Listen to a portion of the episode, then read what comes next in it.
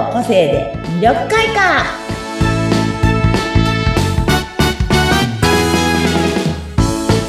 はいこんにちは。魅力開花の専門家山崎澄夫です。はいこんにちは。インタビュアーの和子です。よろしくお願いします。はいよろしくお願いします。えっとね今日はねあのこの間前回話してたセミコンのお話の続きというか、あれで、個性のお話じゃなかった、間違えた、強みの話？をしていこうかなと。私、今回セミコンで誰に向けてお話をしたかっていうと、いろいろね、あの、この間もなかなか進まなかったと作るのにね、セミナー作るのに、本当頭が真っ白けになって進まなかったって話をしてたんですけど、はい、この中で、じゃあ私は誰に一番訴えたいんだ？何を言いて言いたいんだろう、うんうん、何をみんなの前で話したいんだろうとすごい考えて、書き出してったんですよね、いろんなこと。うん、そうした中で、私いつも、あの、企業のコンサルとかなんかでも、お母さん向け、ママさん向けコンサルとかを大体主に出すので、はい、私はお母ちゃんたちに向けたいんだと。自分もお母ちゃんだし、うん、で、よく考えたら私にとったら一番の強みは3人のお嬢ちゃんがいるお母ちゃんであるということだと思ったら、そこ一番に訴えたいとこだよなと思って、今回は輝きたいと思ってるお母ちゃんたちへというふうにね、対象に作っていいですね、いいですね。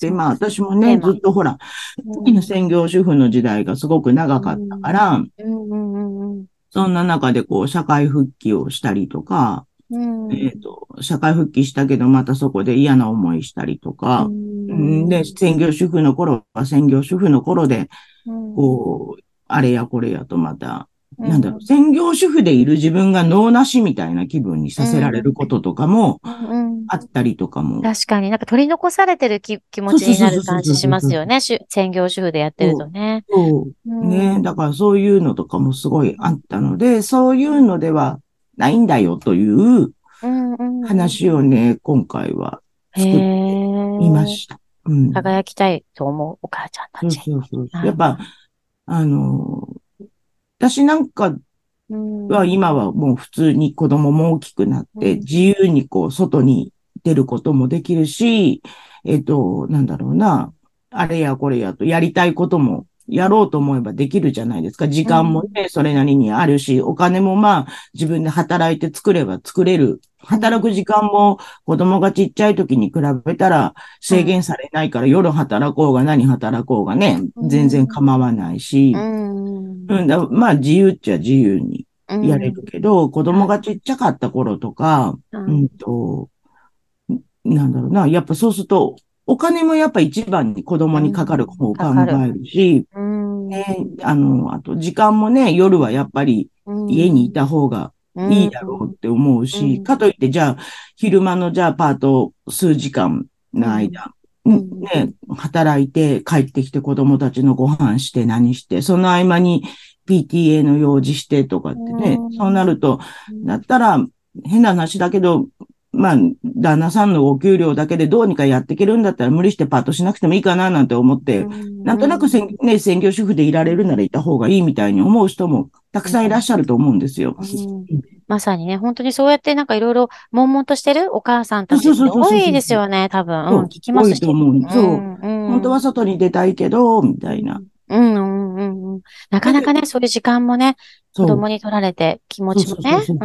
子供って突然熱出したりとか、そうそう、突然。怪我したりとか。本当そうですよね。予期性の反応いっぱいしてくれるじゃないですか。かかる。病気になったりね、何日も出れないんですね、ママたちもね。で、突然あのね、学校行きたくないくなっちゃう子もいらし、ね、うちなんかもそうでしたけど、学校行きたくないとかね、なったりとか、一日のスケジュールがどうしても子供中心にこう回っていく、なります、なります。そういう時期ってありますね。やっぱりね、ちっちゃい時期はもう。そうそうそうね、うんうん、でもご主人、多分みんなご主人、まあ中心ではなく、ほぼ皆さん、子供中心そうですね。そういう時期になります。そうそうそうそう。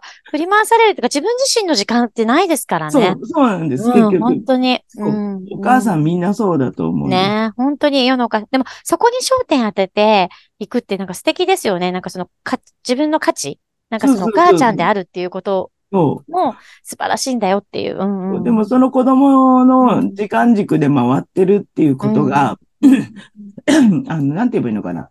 その人にしかできないことなんですよね。うん、うん、うん。うんうんうんうん。だからそこがまずは、その、方のオリジナルというか、あうーんうん、そこがまずは、その子供を中心にうん子育てをしている時間を作っている自分がいる。うんうんそうですそのね。中での多分皆さんそれぞれいろんな工夫をされてると思うんですよ。うん、確かに。それ人それぞれまた違う、ね。そうそうそうそう個性という100か。通り、うん、うん100ありますね100通りなんですよ。確かにそうですね。飯の作っ、ね、ご飯をどこの時間でどう作って作り置きしておくとか、うん、いや、もう今日は塾、子供の送り迎えで塾で忙しいから、もう私はお惣菜よとか、いろいろみんなそこでも違うだろうし、ご飯一つにとってもね。そうですね。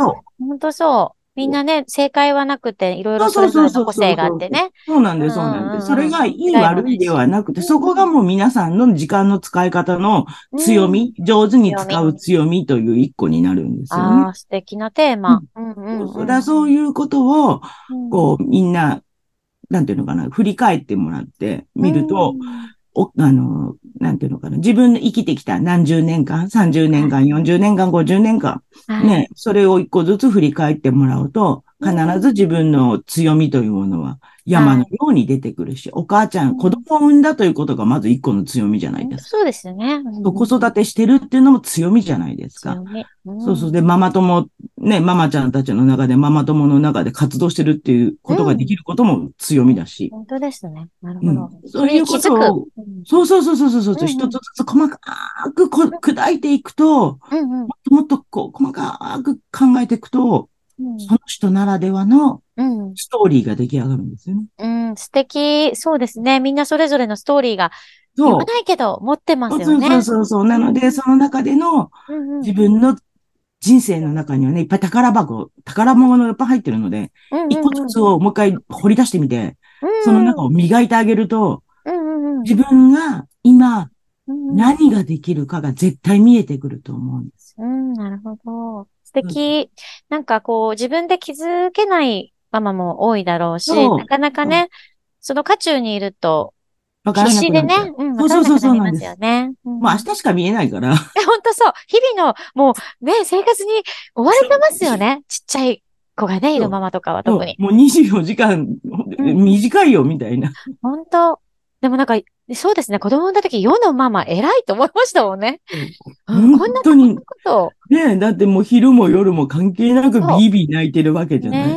精神的にもね、疲れますしね。おむつ変えて何してね、うんミルク飲まして、おっぱい飲まして、せ、ね、自分の、なんていうのかな、コーヒー一杯飲む時間もなうんいみたいな。ない。立ちながらご飯とかね、食べたりね。ね、そんな時期ありますよね。そう、なの。お風呂もね、ゆっくり入れないし。ね。今のうちに洗濯干そうと思ったら、ブワーンとか泣き出したりとか。もうほんと、哺乳瓶も一個じゃ足りなくて何個も用意したりね。そうで洗濯物がいつまでも洗濯機がねでき出せないなかった。りね。そうそうああ、そう。懐かしい。そんな経験ありますね。みんなそういうふうに経験して上、お母ちゃんってやってきてるものだかうんら、その経験ってね、絶対すごい経験なんですよ。本当ですよね。ううんうんうんうんその経験をね、皆さんにこう、お話できたらなというのと、うん、そう、気づきになりますね。なんか、はっと自分たちがこういうね、ことが。すごいっていうねね、ことなんだよ感っていう。じです。ね、あなるほど、なので、まあ楽、しみです。とりあえず、触りを今回は出たので、そうです次回はね。ね、ちょっはいとその中から抜粋して、はい。一つの話をしていきますね。わかりはい楽しみです。ぜひ、うんじゃあちょっと次回はその、ちょっと深掘りでお話ししてください。よろしくお願いします。はありがとうございました。はい、本日もありがとうございました。